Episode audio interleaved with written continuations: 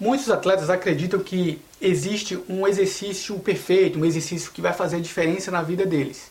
E não é bem assim. Por quê? Por que eu digo isso? Porque o nosso corpo ele não entende qual tipo de exercício a gente está fazendo. O que é que ele entende é o estímulo. Qual é o estímulo que, que está sendo executado? Qual é o estímulo que, que ele está sofrendo essas reações? Um estímulo mais intenso, um estímulo leve, um estímulo moderado.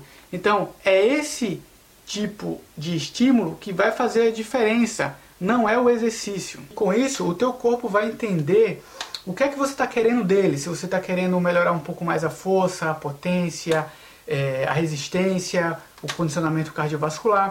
Então, é isso que vai fazer a diferença. O importante é o estímulo e não o exercício.